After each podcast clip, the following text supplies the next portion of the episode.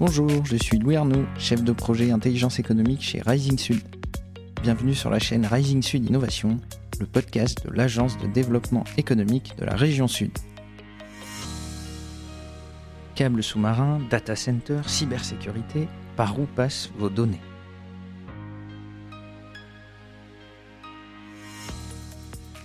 Aujourd'hui, nous allons parler cloud, data center, câbles sous-marins, car derrière cette donnée qui semble invisible et difficilement palpable, il y a bien des infrastructures physiques, des questions environnementales et des enjeux de sécurité et de souveraineté. Comment la donnée se matérialise-t-elle? Quelles problématiques soulève-t-elle? Et enfin, quel rôle a joué pour la région Sud sur ces sujets?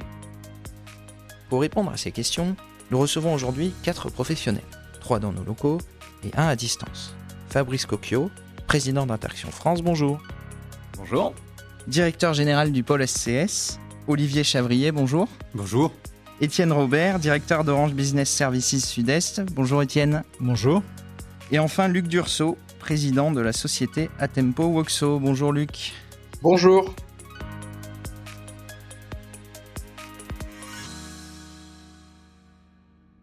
Étienne, euh, pourriez-vous nous parler des activités d'Orange en région sur tout ce qui concerne le transport de la donnée? Oui, c'est évidemment notre cœur de métier, là où, on vient, c'est le transport de la donnée. Et ce transport, euh, finalement, on peut le faire euh, à travers trois grands moyens de transport. Euh, le satellite, le mobile, et puis le troisième moyen de véhiculer, de transporter la donnée, eh ben, c'est les réseaux fixes. Et là, on a du bon vieux cuivre qui est encore là pour quelques années, mais qui pose un, vrai challenge. Et bien évidemment de la fibre. Et cette fibre, elle, irrigue euh, les terres, mais aussi les mers. Et on en reparlera avec euh, les câbles sous-marins qui peuvent être déployés dans les mers. Fabrice, Interaction est présent sur tous les continents avec plus de 280 data centers dans le monde. Pourriez-vous nous présenter rapidement vos activités et nous expliquer ce qui fait votre réussite? Alors, notre métier, c'est de concevoir, construire et opérer 24 heures sur 24 ces infrastructures primaires qui font partie du triptyque euh, fondamental des infrastructures pour faire de la donnée. D'un côté, les câbles sous-marins télécoms qui véhiculent 99% à peu près des flux Internet et télécoms mondiaux. De l'autre côté, les réseaux euh, terrestres et puis au milieu, certains data centers positionnés comme euh, le groupe Interaction à travers les capitales économiques ou les centres de hub, notamment comme Marseille. Des points d'agrégation de données. Vous avez à peu près 50 villes dans le monde qui contrôlent quasiment 90% des échanges de données. Alors sur la réussite, je ne sais pas si on peut parler de réussite, mais effectivement on en est à 63 trimestres de croissance consécutive supérieure à 12%, c'est quand même beaucoup. Mais plus sérieusement, je pense qu'on on est porté euh, fondamentalement par la demande, hein, une explosion de la demande de nos clients, que ce soit des acteurs euh, télécoms comme Orange, que ce soit euh, des grands acteurs de cloud, Microsoft, Amazon ou autres. Toute société qui a besoin de sécuriser le fonctionnement 24 heures sur 24 euh, de ces données a vocation à venir dans nos data centers. Ça fait quand même beaucoup de monde. On doit pouvoir euh, les servir au mieux et au plus vite. Luc, pourriez-vous nous présenter à votre tour euh, l'entreprise et les services que vous proposez? Bien entendu. Donc le, le groupe Atempo Uxo vient de souffler sa onzième bougie. Hein, donc c'est un acteur euh, dont le siège est implanté à La Ciotat. On est un éditeur logiciel spécialisé dans le domaine de la sauvegarde informatique, de l'archivage et de la migration des gros volumes de données. Euh, si je devais résumer la mission, c'est proposer à nos clients quel que soit le type de menace et de sinistre auquel ils sont exposés, c'est zéro perte de données, j'allais dire, et zéro interruption d'activité qui est, l'objectif vers lequel on, tend avec nos solutions. C'est un groupe qui, qui dénombre 200 collaborateurs. C'est un leader européen du domaine avec une présence internationale puisqu'on est implanté en Europe, aux États-Unis, en Asie également. Et on sert des clients dans plus de 194 pays aujourd'hui, c'est-à-dire à peu près un pays sur deux. Euh, en France, plus précisément, on a quatre sites de, de recherche et développement auxquels s'ajoute un laboratoire d'intelligence artificielle qui est basé à Orléans. Merci. Enfin, Olivier, le pôle SCS est un pôle de compétitivité dédié aux technologies numériques qui regroupe plus de 300 acteurs. Quel est votre rôle et quelles sont vos missions? Donc, nous existons depuis plus de 15 ans. Nous fédérons et animons la filière du numérique en région. Euh, la filière représente environ 60 000 emplois, euh, plusieurs milliards d'euros de chiffre d'affaires. Donc c'est une filière importante euh, en France. On l'anime plus particulièrement selon quatre axes technologiques. qui représentent des forces hein, qu'on a identifiées en région. La microélectronique, hein, les fabricants des puces. Sans les puces, on ne parlerait pas de données, on ne parlerait pas de, produits, de transmission, de téléphone.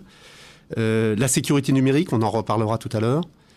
Tout ce qui est big data et intelligence artificielle. Et enfin, l'Internet des objets.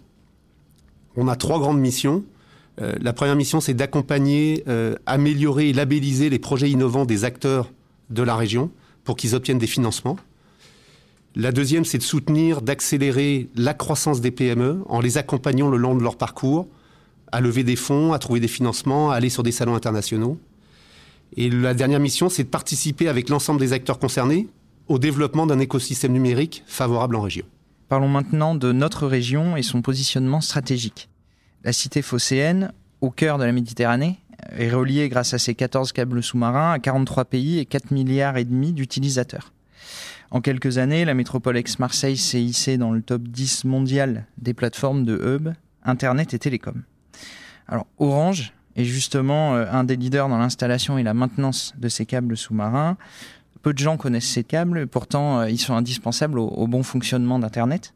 Euh, Étienne, pourriez-vous nous en dire un peu plus sur ces câbles et nous expliquer pourquoi Orange a développé ses activités ici? Euh, ces, câbles représentent un peu l'épine dorsale de, l'Internet mondial. On a euh, à peu près 99% du trafic euh, international qui passe à travers, à travers ces câbles aujourd'hui. Ils ne sont pas si nombreux, hein. on en compte à peu près 400 dans le monde. Et effectivement, vous l'avez justement dit, il y en a une dizaine qui arrivent à Marseille. Alors le groupe Orange, c'est historique, hein. ça fait plus de 150 ans qu'on est dans ce domaine-là, du, câble sous-marin. Euh, on y est de deux manières. On y est d'abord dans le cadre de consortium, c'est-à-dire que ces câbles sont financés avec euh, un certain nombre d'acteurs qui se réunissent parce qu'ils coûtent cher. Et donc on, participe à un certain nombre de projets. Sur les 400, on en a cofinancé une quarantaine euh, dans le monde. et puis l'autre volet dans lequel on est très actif et, qui est stratégique, c'est la construction de ces câbles sous-marins. Alors pourquoi Marseille? Marseille, c'est parfaitement aussi pour l'atterrissage des câbles.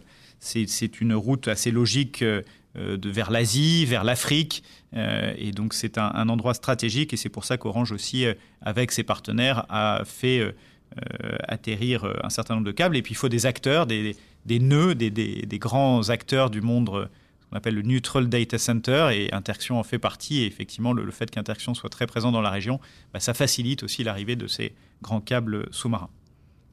Étienne, quels sont les projets en cours et à venir euh, d'Orange dans la région sur toute la partie transport? Je pense notamment au projet PIS sur lequel euh, vous êtes positionné. Sur la partie câble sous-marin, euh, on en aura à l'horizon 2024 à peu près trois. Alors on ne sera pas toujours dans les consortiums, mais à peu près trois qui vont arriver en plus là sur la, zone de Marseille, dont effectivement PIS, qui est qui veut dire finalement Pakistan East Africa Connecting Europe. Donc euh, vous imaginez un peu le tracé euh, à, travers cet acronyme. Et là, euh, on participe sur ces deux volets, à la fois financiers, dans, pour après revendre de la capacité, et puis sur l'installation sur une partie, notamment la partie méditerranéenne. Donc voilà, il y aura d'autres arrivées effectivement de câbles sous-marins sur la, zone euh, de Marseille et ce qui est important pour continuer de faire grandir tous les écosystèmes, dont euh, ces grands euh, Neutral Carrier Data Center comme Interxion. Alors merci pour la transition. Fabrice, Interxion justement, a investi ces dernières années plus de 300 millions sur le territoire avec l'ouverture de trois data centers. Pourriez-vous nous parler de ces trois projets et nous expliquer ce qui a motivé ces investissements? Ah, Fondamentalement, c'est la demande. Le hub de Marseille est un cas très atypique au niveau mondial puisque de quasiment rien, euh, il est passé dans le top 10 en moins de 5 ans. Alors c'est pas un miracle, c'est tout simplement parce qu'à un moment donné, les très grands acteurs, notamment des réseaux euh, et euh, du cloud et du digital media, pour pas les nommer américains, ont été très très motivés pour utiliser Marseille comme plateforme d'agrégation et surtout de distribution vers l'Afrique, le Moyen-Orient, l'Inde jusqu'à l'Asie. Avec justement ce support, ce média essentiel que représentent euh, les câbles sous-marins. Donc pour nous, notre mission, c'est d'être au plus près des, des, câbles sous-marins, notamment pour nos, nos, deux derniers bâtiments MRS2 et MRS3 sur le port de Marseille, directement, donc au plus près de l'atterrage possible des câbles, pour gagner du temps de latence, pour faciliter un petit peu tout cela. Mais quand même, ce qu'il faut noter, et je finirai par ça, c'est que moi je suis toujours un peu surpris que les, les, Américains et les Chinois savent très très bien l'importance de Marseille et qu'en France c'est pas toujours évident. Donc il y a besoin d'un petit peu de pédagogie. alors merci pour ce podcast d'ailleurs. Alors merci. Luc, de votre côté, qu'est-ce qui vous a incité à lancer vos activités ici en région? Euh, sur le plan professionnel, c'est une région qui offre euh, également de nombreux atouts hein, pour les acteurs du numérique. On, a parlé de l'incroyable richesse hein, des infrastructures télécom, hébergement dont on, dont on profite en région, qui est, un peu le socle de nos activités quand même. On a également un écosystème extrêmement dynamique. Hein. On a 70 000 entreprises sur le bassin euh, sud large, j'allais dire, qui, qui, sont représentées, euh, qui travaillent de, de, près ou de loin avec le digital et les industries numériques. On a des clusters de, de très grande qualité. On a, on a des dignes représentants à cette table. On, est, on a la French Tech Marseille, on a Made in Soft, on a le pôle SCS qui nous permet de, de couvrir euh, toutes les activités, j'allais dire informatiques, et euh, depuis la plaque de silice pratiquement jusqu'aux applications. Donc euh, un creuset de compétences extrêmement, extrêmement fort. Il y a en tout cas un potentiel de développement extraordinaire sur le bassin méditerranéen pour rayonner dans le monde. Olivier, de votre côté, euh, est-ce que vous avez des choses à ajouter euh, euh, sur l'attractivité du territoire? Comment, est-ce qu'elle s'explique Et enfin, quelles ont été les étapes avant d'en arriver là? Alors, vous me pardonnerez si je ne limite pas l'attractivité à, la cité phocéenne, même si elle en a de nombreux atouts. Elle n'est pas nouvelle, l'attractivité de la région. Hein. Je pense que vous vous rappelez certainement que Sofia Antipolis a été un, un des pionniers, première technopole autour des technologies. Ça reste une référence. Aix-Marseille, euh, ça remonte à une trentaine d'années. Euh, ça a été le berceau de la technologie de la carte à puce euh, et des microcontrôleurs sécurisés. Il y a une filière microélectronique qui s'est installée sur le bassin et ça remonte à, plus de 30 ans. Hein. Le développement du projet Euroméditerranée ici, je pense, a, été un vrai catalyseur aussi de l'attractivité. Plus récemment, vous savez que Sophia Antipolis a été sélectionné comme un des quatre centres d'expertise nationale sur l'intelligence artificielle. Hein. il n'y en a que quatre en France. Peut-être un, commentaire euh, au, niveau des infrastructures. Quand on fait des data centers, euh, par exemple chez, chez Interaction, on est déjà arrivé à des data centers à 80, 100, 130 mégawatts c'est juste colossal. Hein. Euh, on, développe en ce moment autour de Paris le plus grand campus de data center euh, de, France à date euh, pour 130 MW. Et 130 MW, c'est à peu près la consommation du Grand Bordeaux, hein, pour se donner une, une, idée de ce que ça représente de concentration d'infrastructures et notamment électriques. Il n'y a pas besoin d'être grand clair pour voir qu'à un horizon de 5 ans, 6 ans maximum, on sera, nous et certains de nos confrères, sur des besoins à 300, 350 mégawatts, comme on les voit déjà dans certaines de nos chantiers euh, sur euh, les États-Unis ou euh, à Sydney récemment. Quand vous êtes à ces niveaux-là, il est a priori nécessaire qu'il y ait un petit peu de programmation urbaine au niveau bien sûr du foncier, au niveau de la ressource énergétique, au niveau même de la logistique. Hein. Les data centers, c'est pas des, bâtiments vides avec des machines et des petites lumières bleues. Hein. C'est beaucoup de gens qui rentrent et qui sortent 24 heures sur 24 dans, dans les bâtiments. Donc ça s'anticipe. Alors après l'attractivité de la région, concentrons-nous maintenant sur vos convictions. Euh, Étienne, sur le marché des câbles sous-marins, on constate l'arrivée de nouveaux acteurs. Google, par exemple, a investi dans ses propres câbles et va relier euh, l'Arabie saoudite à Israël euh, ou encore l'Inde à l'Italie. Comment voyez-vous euh, les futures évolutions du secteur? Oui, alors on dit qu'aujourd'hui, la capacité transatlantique à 50%, elle est déjà détenue plutôt par Google, Google et Facebook. Hein. Ce n'est pas vrai pour tous les GAFAM. Eux, effectivement, ont investi en propre. Je ne sais pas s'il faut s'en inquiéter, c'est-à-dire que finalement, c'est leur besoin. C'est-à-dire qu'ils ont ce besoin d'interconnexion de leur data center. et donc, ils investissent eux-mêmes et pour autant, bah, nous, du coup, on construit pour eux euh, ces câbles sous-marins. Ils, investissent, mais ils ne construisent pas. C'est nous qui le faisons, Alcatel Submarine Network euh, et d'autres. Et c'est uniquement euh, pour leurs besoins, c'est pas un business model de revente demain de la capacité. C'est pas tant le fait qu'ils investissent dans les câbles sous-marins qui est le sujet, c'est plus de où est la donnée. 60% des, des, contenus sont produits pour la France, peut-être à Marseille. Pour autant, euh, je pense que 60% des vidéos sont plutôt regardées sur des contenus américains aujourd'hui par les, utilisateurs. Euh, et donc, on a ces, besoins de capacité transatlantique. Ils ont 50% de la, capacité aujourd'hui transatlantique. Ils en auront 80%, je pense, assez vite, là, avec les investissements qu'ils sont en train de faire. Mais on le suit et puis on a gardé cette euh, souveraineté puisqu'on continue de construire, d'être en capacité de maintenir les, les, câbles sous-marins et on continuera nous-mêmes d'investir en propre parce qu'il y a des zones Google et, Facebook, Amazon, ils sont très gentils, mais quand il faut aller couvrir la, Guyane, quand il faut aller couvrir Mayotte, euh, bah, ils sont pas là, hein, ça les intéresse pas. Et donc voilà, bah, c'est nous qui allons avec d'autres. Alors Luc, vous êtes aussi très engagé contre tout ce qui est cybercriminalité. Pourquoi ces sujets vous tiennent-ils autant à cœur? Ce débat, de notre, point de vue, ce sujet nous tient à cœur. Pourquoi? Parce que on, on, considère que euh, si on fait abstraction du, du sujet santé, hein, qui a impacté l'économie mondiale euh, très fortement cette année, le, premier fléau en fait est, aujourd'hui pour les organisations euh, professionnelles celui de la cybercriminalité. Donc euh, évidemment le, sujet nous tient à cœur puisqu'on est euh, directement concerné et ils nous mettent à rude épreuve dans la mesure où notre travail c'est justement de lutter contre ces attaques. Alors Fabrice, un de vos combats chez Interaction, c'est l'efficience énergétique et l'usage d'énergie renouvelable pour faire fonctionner vos data centers? Pourriez-vous nous en dire un peu plus sur vos innovations dans ce domaine? Bien sûr, et, l'efficience énergétique euh, et au passage, bien sûr, l'achat d'énergie renouvelable depuis des années. Hein, on, est en 100% renouvelable injecté dans le réseau français depuis 2014, ce qui est, très précurseur sur, euh, sur le marché. Ici, à Marseille, dans quelques mois, nous allons faire une première. Ça va être la première fois qu'on va faire un refroidissement de data center par eau de rivière souterraine. Euh, ça, c'est unique en Europe c'est une, très belle innovation et j'ai hâte de pouvoir euh, l'inaugurer euh, sous peu. Alors, Interaction a publié récemment euh, une étude sur l'impact de l'augmentation du volume de données. Fabrice, quelle est la conclusion de cette étude et quelles pistes nous donne-t-elle pour demain? Deux conclusions rapides. Premièrement, on va sur un, phénomène qu'on appelle de data gravity, c'est-à-dire de, gravité de la donnée, c'est-à-dire un concept de finalement de création centripète et d'agrégation centripète de la, de la donnée. La donnée va où la donnée est déjà et elle tend à se surmultiplier. Euh, et ceci, euh, ça a deux impacts. Le premier, c'est que ça va pas se faire n'importe où elle va se suragréger. Euh, c'est la conclusion d'ailleurs de, cette euh, étude que l'on met à jour euh, désormais tous les six mois. donc vraiment bien suivre cette évolution. Elle va se, faire autour de 50 hubs à peu près dans le monde. 50 grandes villes. Paris, région parisienne, hein, jusqu'à il y a peu, c'était encore 80% de l'investissement informatique et télécom sur le sol français. Maintenant, il y a bien sûr le deuxième hub de Marseille, donc ça c'est fondamental, ça permet, c'est une chance unique. Hein. la France est le seul pays européen à avoir deux hubs. Et ça, encore une fois, c'est l'atout de notre euh, géographie.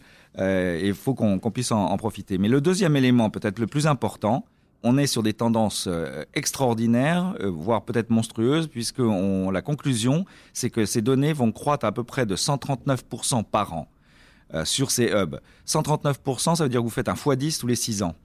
C'est juste monstrueux. Donc il va falloir traiter, anticiper, sécuriser hein, notamment euh, euh, cette donnée. Merci. Euh, Olivier, vous qui accompagnez de nombreux acteurs, quels sont les grands projets en cours et à venir dans la région sud? Et enfin, selon vous, où est-ce que les acteurs de la région pourront avoir une, belle carte à jouer au niveau international demain? Alors d'abord, bien sûr, ils vont s'organiser ces projets autour de, quelques thèmes que je voudrais citer. les données vont beaucoup servir à des, projets autour de l'intelligence artificielle. Donc on s'attend à beaucoup de développement autour du 3IA, mais pas que, euh, de projets d'intelligence artificielle. Pour vous donner un, exemple, près d'un projet sur deux qu'on accompagne et qu'on soutient aujourd'hui euh, a une composante intelligence artificielle. Ensuite, euh, la cybersécurité va être un, axe qui va structurer beaucoup de projets. Je voudrais donner à titre d'exemple une dynamique qui s'enclenche pour monter en région un des premiers centres de ressources régionales en cybersécurité qui sera euh, euh, je dirais, accompagné par l'ANSI et, qui se joindra au centre de cybersécurité de surveillance, ce qu'on appelle des CERT, euh, de, Paris. Et ça, ça va être une première régionale. C'est-à-dire la région sud a été le premier à démarrer sur ce projet. Alors, plus sur l'Internet des objets, qui est quelque chose qui contribue aussi à la, l'explosion des données, sera mis en place très prochainement au Centre microélectronique de Provence un centre de ressources sur l'Internet des objets qui permettra notamment aux PME euh, de recevoir des conseils, de faire des prototypes, mais surtout, et c'est en lien avec le premier point que je voulais dire avant, faire une évaluation sécuritaire euh, des objets connectés. Euh, on sait qu'aujourd'hui, le, risque très important vient de la sécurité des objets. il y a beaucoup d'attaques récentes qui, qui ont montré que les objets n'étaient pas vraiment sécurisés, les objets connectés, quels qu'ils soient. Donc il faut procéder à des évaluations et à des améliorations dans ce domaine-là. Alors, merci pour, euh, pour ces projets. Euh, terminons maintenant euh, le podcast par les, les, tendances et les enjeux de demain autour de la donnée, même si on a déjà commencé à aborder quelques sujets. je rebondis notamment sur, sur vos propos de, de tout à l'heure, Fabrice. Vous nous avez précisé que le volume de données générées va augmenter et qui va augmenter de plus en plus vite. Et ce qui est aussi inéluctable demain, c'est que le volume de données générées par les entreprises dépassera celui généré par les particuliers. Euh, quelle est votre analyse euh, sur le, sur le sujet et quelles solutions avons-nous pour gérer efficacement ce volume demain euh, Olivier, je vous laisse démarrer. Moi, je pense qu'aujourd'hui, les problèmes, si on peut parler de problèmes, ou sur, sur quoi il faut qu'on se penche, c'est plutôt l'organisation et la gestion intelligente de ces données. En fait, toutes ces données, pourquoi faire? Et il y a aussi une autre tendance qui peut apporter une solution, qu'on voit beaucoup aujourd'hui, plus peut-être dans l'Internet des objets, qui est un secteur qu'on suit bien, euh, c'est de déporter le traitement des données à la périphérie. Donc en fait, euh, c'est de pouvoir mettre un peu de puissance de calcul plus proche de l'endroit où les données sont générées pour pouvoir déjà les traiter et n'envoyer vers le cloud ou vers les serveurs qu'une partie de cette donnée qui est déjà euh, améliorée, rendue intelligente. Et c'est ce fameux edge computing. Ça va contribuer, je pense, à peut-être une meilleure efficience dans l'organisation, la gestion euh, de toutes ces données. On a besoin de rendre ces données intelligentes. Euh, je, pense qu'il n'y a, pas de débat là-dessus. Oui, euh, je reviens sur deux sujets qui pour moi sont, essentiels. C'est que ce joli monde numérique, il est aujourd'hui menacé par deux choses, de mon point de vue. L'expérience utilisateur qui, vit cette connexion à Internet comme une certaine insécurité. donc il faut régler le problème de la sécurité euh, et la deuxième chose, c'est la confiance.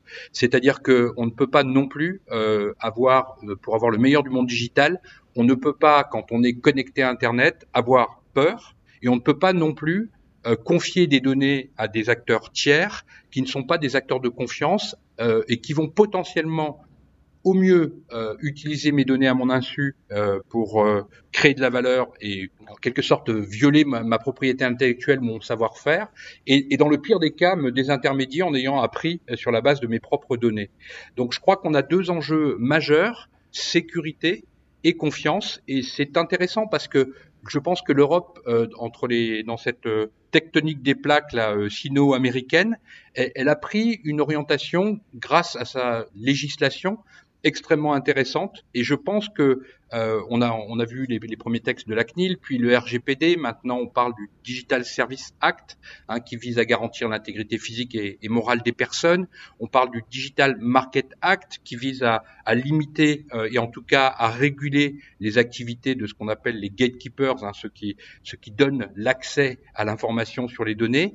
Je pense que c'est une aspiration intéressante parce qu'elle répond d'une part aux, aspirations profondes des citoyens et des organisations, hein, en sens de sécurité et confiance, et qu'en plus elle s'exporte parce que de mon point de vue, ce ne sont pas des aspirations qui sont européennes, ce sont des aspirations mondiales. Quand on discute avec des entreprises américaines, quand on discute avec des citoyens américains ou avec des citoyens chinois, les aspirations sont les mêmes. Personne n'a envie d'être spolié du simple fait qu'on est connecté à Internet. Donc je pense que c'est une voie vertueuse, cette voie du cloud de confiance dans laquelle on, a pris un peu le leadership, hein, l'Europe a pris le leadership, et que en ce sens, on, on a euh, là encore, en contradiction avec euh, ce que les géants actuels du numérique essayent de nous, nous, expliquer, on a au contraire un potentiel de croissance phénoménal. Pourquoi? Parce que l'essentiel de la donnée, elle est à venir, elle n'est pas derrière nous, elle est à venir. Je rappelle que l'Europe est, est, le deuxième producteur de données dans le monde, hein, juste derrière la Chine. Donc on n'a on, on, pas du tout à, à s'inquiéter euh, si on a une volonté de construire euh, une Europe numérique souveraine et euh, également exportatrice, on est sur la bonne voie et on aura la matière première pour le faire, à savoir la donnée. Alors merci Luc. On, va revenir à la, sur la décentralisation de, de la donnée. Fabrice, qu'avez-vous à nous partager sur, ce, sur ce thème et, et quelles répercussions est-ce que ça pourra avoir demain sur vos activités respectives?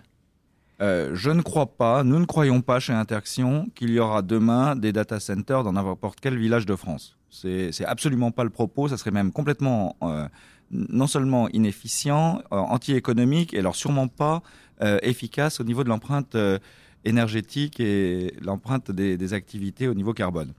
je crois qu'il ne faut pas tout confondre. Je crois qu'il y ait un mouvement à la, fois de décentralisation nécessaire pour certaines opérations relativement simples, euh, ne demandant pas des, ressources de calcul ou des, des, systèmes de, de, solutions euh, nécessaires à la, à la, microseconde, oui, sûrement. Mais je pense qu'il y, a un effet de rattrapage. Ça n'a strictement rien à voir avec un concept où tout se décentraliserait.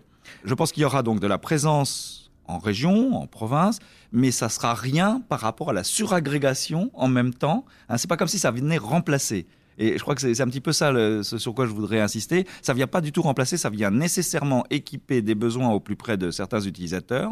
Je pense que la réponse, elle est d'ailleurs chez des acteurs comme Orange, la réponse, elle est dans le réseau la data, elle circule comme un réseau euh, autoroutier. Euh, il faut des, autoroutes deux fois quatre voies et finir par une départementale et une euh, route municipale. Donc le, réseau de collecte, le réseau de distribution, le fait de pouvoir faire en sorte qu'une usine, justement, au fond de la Creuse ou de l'Orne, soit reliée à des solutions de cloud, ça passera par le réseau. Alors Luc, je reviens sur ce que vous avez dit tout à l'heure. selon vous, nous sommes dans un numérique de, de menaces comment est-ce qu'on pourrait passer dans un numérique de confiance? Euh, Il y a plusieurs préalables à cela. Le, premier préalable, c'est déjà de, répondre euh, par la réglementation euh, à ce que les gens attendent. C'est-à-dire que quand on, quand on parle de la sécurité physique des personnes, euh, il y a un certain nombre de textes de loi qui encadrent euh, le respect de l'intégrité euh, physique des personnes. je crois qu'il faut qu'il y ait de même pour la donnée, et, c'est en bonne voie, je l'ai dit, en Europe. Donc punir sévèrement, même si c'est très compliqué, les cybercriminels. En résumé, quand on, je pense que quand on a, on a écouté ce podcast, on, doit arriver à la conclusion naturelle qu'il faut impérativement empêcher euh, que l'on capte notre, notre trésor, hein, notre patrimoine de données européen. Il faut impérativement capter en Europe ce trésor, l'héberger en Europe, le valoriser en Europe. Alors merci. Dernière thématique euh, que l'on ne peut pas esquiver, hein, car elle est, elle est, omniprésente et, le thème a d'ailleurs été euh, naturellement abordé précédemment lors des échanges, tout ce qui concerne la sécurité des données. Euh, qu'avez-vous à ajouter par rapport à ce qui a été dit Je, me demande des fois si on se trompe pas de, on se trompe pas d'enjeu. Euh, juste une idée, hein, euh, assez simple. La donnée, elle ne prend de la valeur que quand elle est échangée. Cette donnée, grâce à nos câbles sous-marins dont on a parlé tout à l'heure, ou à des investissements des grands acteurs de réseau ou de cloud, elle circule entre Singapour et Marseille à 110 millisecondes. Donc l'œil humain ne le voit même pas. Je peux vous dire que j'ai pas un seul de mes clients du CAC 40 qui sait exactement où se trouve sa donnée à l'instant T. Euh, donc croire qu'on a une notion de territorialité, par exemple, de la donnée, euh, qui se cacherait derrière cette notion de souveraineté, me, paraît extrêmement bizarre. La donnée, elle s'arrête pas à la frontière comme le nuage de Tchernobyl. Euh, deuxièmement, je suis pas sûr non plus que l'enjeu, ça soit de faire une imagino de la donnée. L'enjeu, il est d'abord de savoir cartographier un petit peu sa donnée et de savoir surtout quelle est une donnée fondamentale à protéger et qu'est-ce qui n'est pas à protéger. Puis il y a un dernier élément, je dirais par ça, c'est qu'on a le droit. Et je pense que l'Europe a fait un énorme pas en avant avec la, protection par le droit. Le, la RGPD est une avancée majeure. La, preuve, c'est que presque tout le monde va bientôt nous copier, peut-être même les Américains. Euh, et que c'est peut-être plus sur cela qu'il faut s'appuyer que sur une notion plus ou moins vague, encore une fois, de territorialité ou de souveraineté. Étienne, à vous Non, juste relativiser quand même. C'est-à-dire que les grands groupes français... Euh, euh, ont quand même eu ce travail de trier, de séparer finalement un certain nombre de données dites vitales euh, euh, dans leur système d'information et ont déjà fait ces démarches depuis un, certain temps pour définir ce qui peut et doit rester dans des data centers privés, ce qui doit être sur du cloud public parce qu'il faut aller chercher à l'inverse de la fonctionnalité et de la vitesse. mais, ce travail a été, a été quand même fait là, du, du, côté des grandes entreprises. Il doit être encore conduit effectivement euh, peut-être euh, sur euh, tout, le tissu des, entreprises en France. je pense que Fabrice a raison. L'enjeu aussi, c'est de savoir finalement suivre sa donnée, d'avoir les outils de, détection, d'anticipation. Et c'est un vrai défi d'accompagner ces entreprises pour les, aider à, définir finalement qu'est-ce qui doit être sauvegardé, à quelle fréquence, comment on va pouvoir mettre en place des systèmes de restauration, parce que toutes les entreprises vont être attaquées. Et, ça, il faut qu'on en ait conscience. Et il faut qu'on ait, euh, euh, qu'on ait dans, ces moments-là bien pensé, euh, réfléchi à quelle, quelle, hygiène informatique je dois avoir pour être sûr de, de pouvoir continuer mon activité demain quand je serai chiffré. Merci. Luc, je vous laisse poursuivre. Oui, je pense que je peux, rebondir sur ce qui vient d'être dit par Fabrice comme par Étienne. Je crois qu'il faut, il, faut en effet pas confondre euh, les, logiques de confiance et sécurité avec des logiques de, géographie. Euh, pourquoi je dis ça? C'est que souvent, euh, on, associe souveraineté à une sorte de vent patriotique ou nationalisme, même pour les positions les plus radicales, qui, me semble particulièrement contre-productif dans, un monde ouvert. Tout repli, j'allais dire, tout repli euh, sur l'économie purement française ou européenne conduirait naturellement à une perte de compétitivité de, des entreprises protégées. La protection, pour la protection, ça ne sert à rien, ça tue l'innovation. En revanche, il faut pas être naïf. Euh, c'est que aujourd'hui, et on l'a vu euh, lorsque récemment dans le rapport Schrems 2, on l'a vu, on a été euh, plutôt ouvert, c'est-à-dire qu'on est tout à fait disposé à poser les citoyens comme les organisations à stocker leurs données dans des entreprises qui ne sont pas européennes. On n'a pas de souci euh, déontologique majeur avec ça ou de prise de position catégorique là-dessus. Encore faut-il qu'elles offrent des garanties en termes de sécurité et euh, de confiance qui malheureusement n'ont pas été avérées. Et on l'a vu très récemment puisque on avait euh, un texte qui permettait avec le Safe Harbor d'avoir cette protection présumée d'entreprises américaines qui étaient localisées aux États-Unis et qui se déclaraient comme étant conformes aux règles du RGPD, eh bien, on a vu qu'on a eu l'annulation de ce Privacy Shield pendant l'été parce qu'il a été démontré qu'elle contrevenait aux règles euh, j'allais dire, euh, minimale euh, de protection et, de confidentialité des données. Donc il ne faut pas non plus faire preuve d'angélisme ou de naïveté. il y a des entreprises à l'échelle mondiale qui offrent ces garanties et il y en a d'autres qui non seulement ne les offrent pas mais ne veulent pas les offrir. C'est-à-dire qu'elles considèrent que la donnée leur permet de créer de la valeur, voire de désintermédier leurs propres clients. Et là, il ne faut pas être, faut pas être naïf. Le deuxième point sur les investissements en cybersécurité. Ce qui est certain, c'est que euh, on a eu euh, compte tenu de, la faible croissance économique mondiale, à part sur quelques zones sur les sur dix dernières années, on a eu euh, des recherches de gains de productivité dans toutes les organisations, et, et ça s'est traduit par une adoption des, des, technologies numériques très très forte. Ce qui est certain, c'est que l'adoption de ces technologies est pas allée de pair, en tout cas les investissements dans ces technologies ne sont pas allés de pair avec des investissements proportionnels en matière de cybersécurité, ce qui conduit aujourd'hui les entreprises à être plutôt exposées. En tout cas, les petites et moyennes entreprises sont exposées. On voit que les grandes ne sont pas à l'abri non plus. Donc, il faut également reprioriser euh, et, et, non seulement reprioriser dans les investissements, les investissements de cybersécurité, puisqu'on est aujourd'hui 100% dépendant, on l'a vu, à la donnée informatique. Olivier, je vous laisse euh, rapidement conclure sur ce thème. Rapidement. je vais essayer d'être rapide. Euh, la donnée a de la valeur que si elle est échangée, oui et non. Euh, il y a beaucoup de gens qui stockent des données sans trop savoir si elles sont utiles ou pas, parce qu'ils veulent les faire passer par des moulinettes euh, d'algorithmie d'intelligence artificielle pour peut-être trouver des modèles. Donc on est encore un petit peu, les réponses ne sont pas blanches ou noires aujourd'hui. Je finis avec la sécurité, euh, puisque c'était votre question initiale. On en a beaucoup parlé. Je crois qu'il oh, faut vraiment dire à tout le monde maintenant que c'est plus une option. Euh, moi, j'ai beaucoup travaillé dans la sécurité au cours de mon expérience professionnelle. Pendant très longtemps, la plupart des entreprises et des acteurs disaient Oh, on verra ça demain. C'était perçu comme un. Euh, on pouvait peut-être attendre l'accident, euh, vous savez, avant de faire le rond-point, quoi. Euh, tout ça, c'est fini. Ça doit et ça va changer. Le premier vecteur, j'y reviens très rapidement. Luc en a parlé, c'est la réglementation. On a fait des progrès considérables sur la réglementation. RGPD, directive NIS, des opérateurs d'importance vitale. Et on n'en a pas trop parlé là, mais il y a une réglementation qui se met en place qui s'appelle le Cyber Security Act, qui est une réglementation européenne qui vise à donner un niveau de certification de sécurité des produits qui vont échanger de la donnée. Pour finir, les acteurs régionaux ont énormément d'atouts dans ce domaine. On peut témoigner du succès de, la société de Luc, un Atimpo, mais il y a tout un savoir-faire issu de la carte à puce et de la sécurité qui s'investit maintenant dans la sécurité de l'Internet des objets, dans la sécurité de l'industrie 4.0, dans la sécurité de tous ces endroits B2B qui vont de plus en plus échanger de la donnée. Donc je crois qu'on a beaucoup d'atouts et, maintenant, il, faut s'y mettre. Merci à tous pour votre participation. Retrouvez l'ensemble des podcasts et les références de nos invités sur notre chaîne Rising Sud Innovation. À très vite.